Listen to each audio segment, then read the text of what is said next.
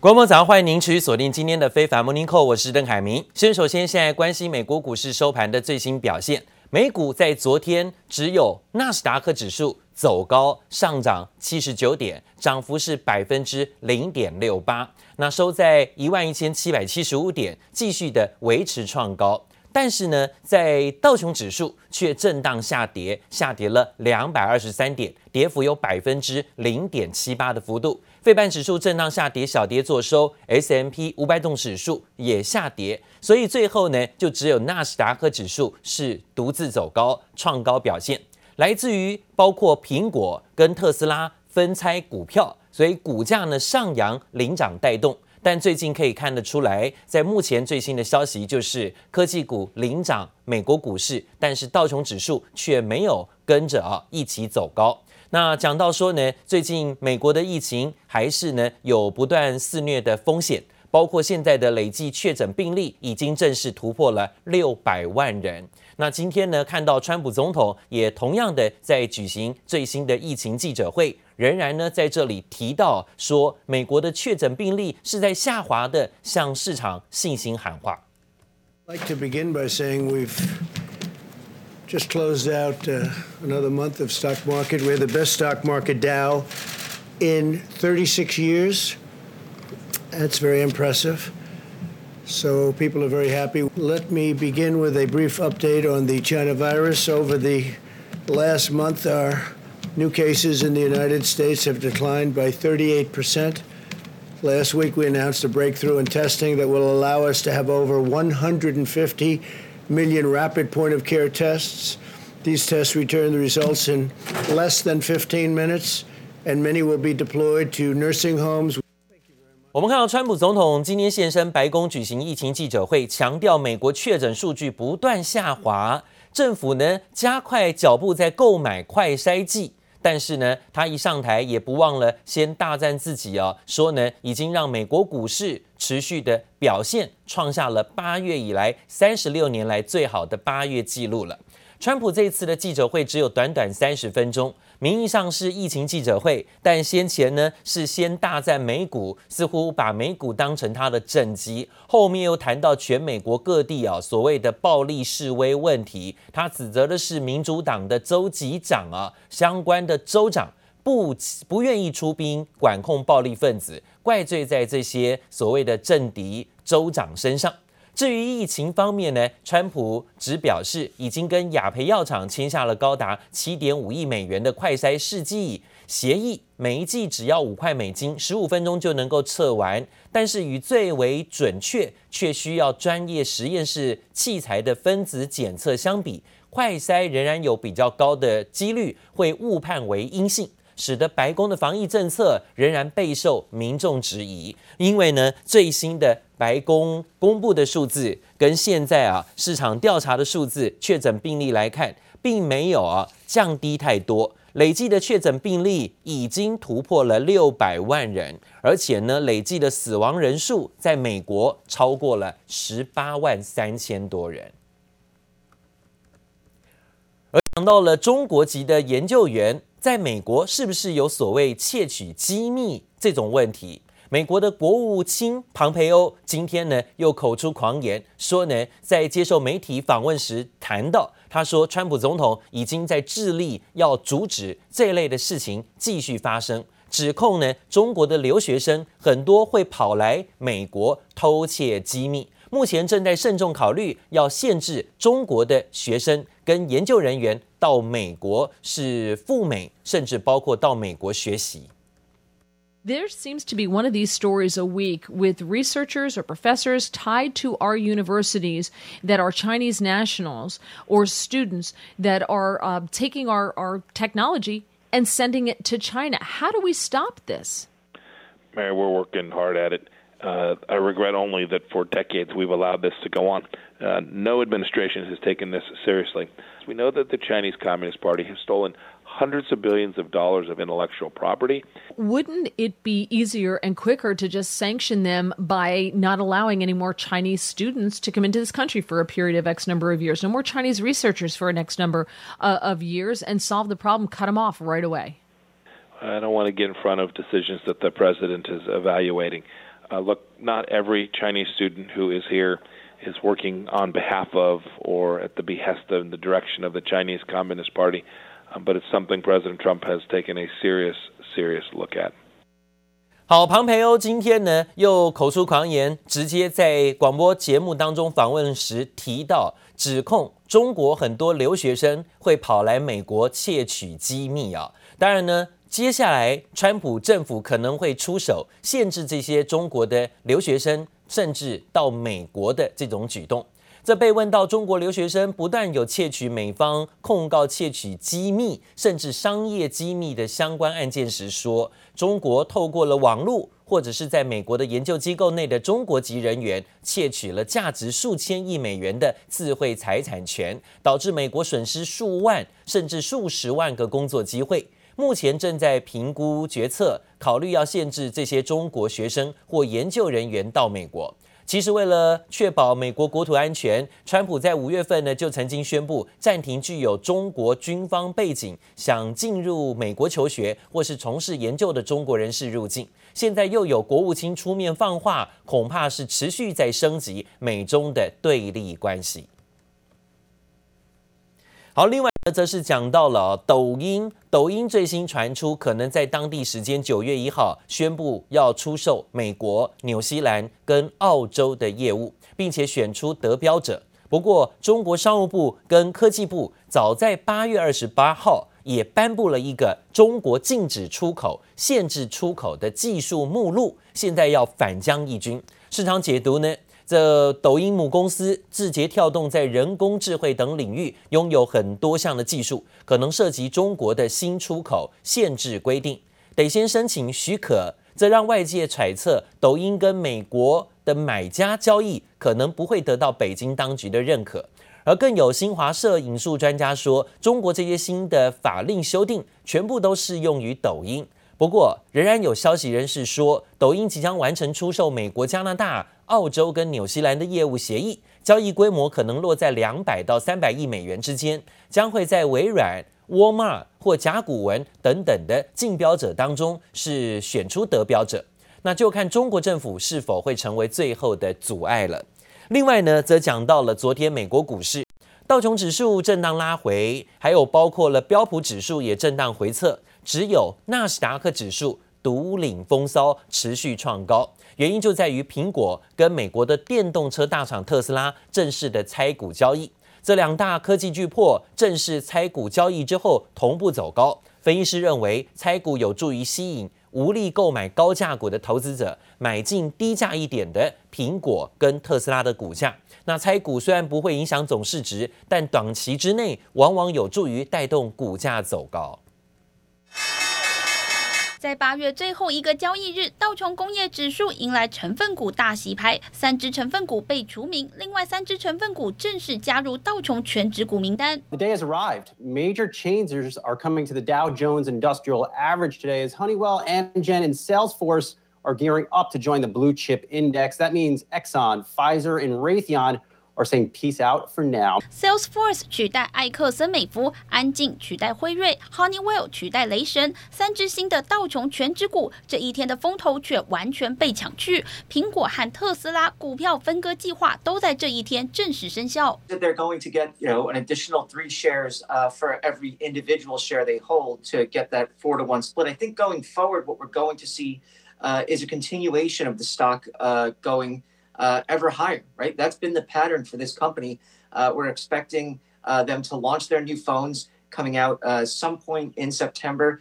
苹果公司股票每一股分为四股，每一股价格自然下降，股价变得亲民许多，吸引不少散户涌入。After the stock split was announced on August 11th, the stock is up more than 45% since that announcement. It doesn't change anything fundamentally for the company, for the valuation. It's seen mostly as cosmetic. It's seen as a way for a wider range of investors to get a piece of Tesla, to be, especially retail investors. 特斯拉同样受到大批投资人追捧，股票分割之后，从每股超过两千两百美元高价，一举降到不到五百美元。拆股第一天同样开出红盘。Does this new rule throw how big of a wrench is being thrown into TikTok's U.S. assets being sold to an American company?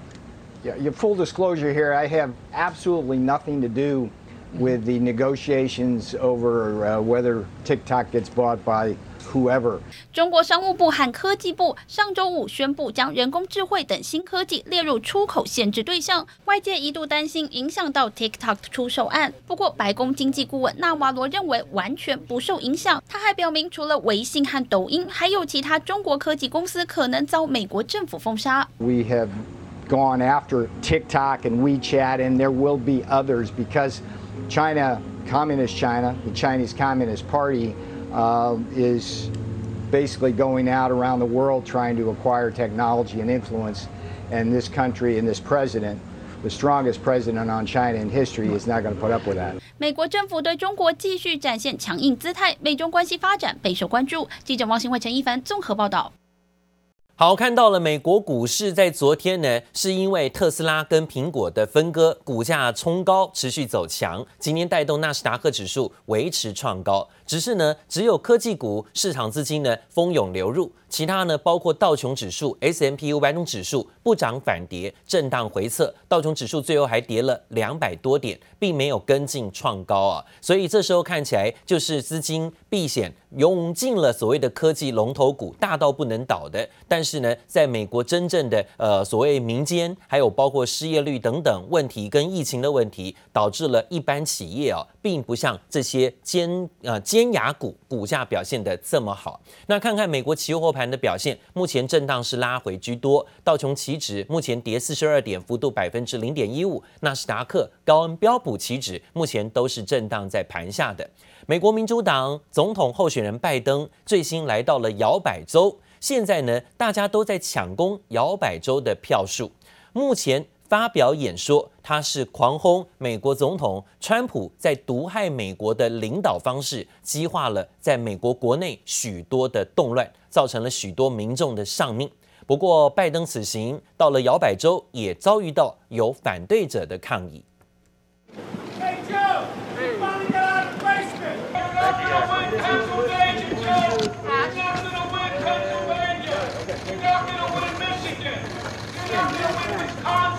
This president long ago forfeited any moral leadership in this country. He can't stop the violence because for years he's fomented it. Shows how weak he is. Does anyone believe there'll be less violence in America if Donald Trump is reelected? 现年已经七十七岁的拜登啊，现在呢，在总统希望大家生活在恐惧当中的说法，怒批川普就是自我宣扬。个维持秩序的人，但是到目前为止，他都没有解决任何的问题，而且他就是问题之一啊。不过，拜登最新走访当地，呃，拿出一些这个慰问物资，慰问当地的救灾人员，还单膝下跪，表达对于黑人的命也是命的反种族歧视示威支持者。但是呢，他也遭到了反对他的人示威者抗议，所以当时虽然不仅不发一语，没有动怒，还表明往后啊会考虑继续前往威斯康星州继续他的选战活动。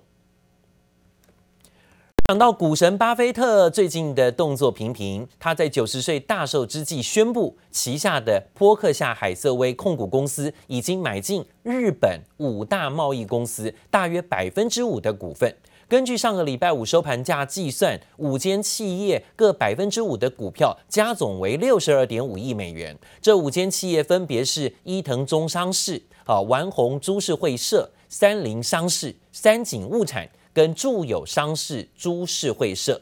彭博揭露了这个消息之后，五大商社昨天股价应声走高。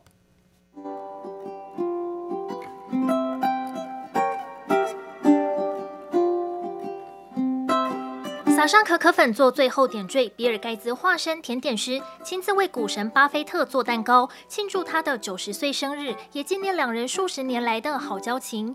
而巴菲特也在三十号生日当天发表重大宣言，表示旗下控股公司伯克夏海瑟威在过去十二个月内已经收购了日本五大商社各超过百分之五的股份，并表示未来还可能进一步增持。消息曝光后，周一五大商社股价狂飙，丸红涨幅最大达百分之。之十二点三九。伊藤忠商事也大涨百分之五点一一，刷新十年来股价新高。而住友商事、三井物产及三菱商事则分别上涨百分之十点六三、八点零五以及百分之十点零一。